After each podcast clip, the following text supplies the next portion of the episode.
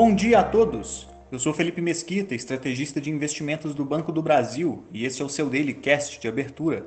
Hoje é quarta-feira, dia 29 de junho de 2022, e mercados operam em baixa, repercutindo comentários de dirigentes do Fed enquanto acompanham a extensa agenda de divulgações de indicadores ao longo do dia. Nos Estados Unidos, os índices acionários fecharam em quedas firmes, em meio a comentários mistos de dirigentes regionais do Fed, um defendendo um aperto monetário mais rápido por lá, de tal maneira que o movimento fique à frente da inflação, e outro afirmando que projeta um crescimento econômico abaixo de 2%, mas sem cenário de recessão.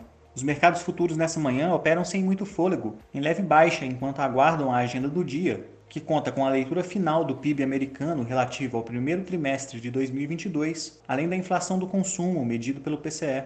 As principais bolsas asiáticas fecharam em queda, acompanhando o movimento e os indicadores dos mercados americanos. Mais tarde saem os dados do Índice de Gerentes de Compras do setor de serviços da China, que serão os primeiros divulgados após a flexibilização das medidas de restrição de circulação de pessoas nas grandes cidades do país. Os dados são bastante aguardados, pois podem sinalizar um primeiro passo em direção a uma recuperação da atividade econômica chinesa. Os mercados europeus também operam em baixa agora pela manhã, puxados principalmente pelos comportamentos das bolsas no exterior. Divulgado hoje, o índice de sentimento econômico do bloco europeu apresentou leve recuo, mas ainda ficando acima das expectativas e apresentando avanço nos setores industriais e de serviços. Ao longo do dia, saem os dados preliminares da inflação ao consumidor na Alemanha, além de evento com participação dos presidentes dos bancos centrais dos Estados Unidos, da Europa e da Inglaterra. No Brasil, em meio ao adiamento da votação da PEC dos combustíveis para hoje, que dentre outras medidas pode até zerar o ICMS sobre o diesel e o gás de cozinha,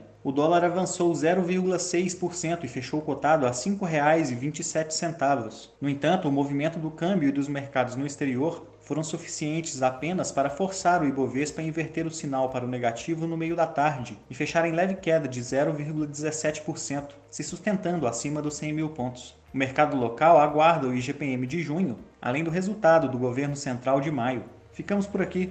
Um bom dia a todos e até a próxima!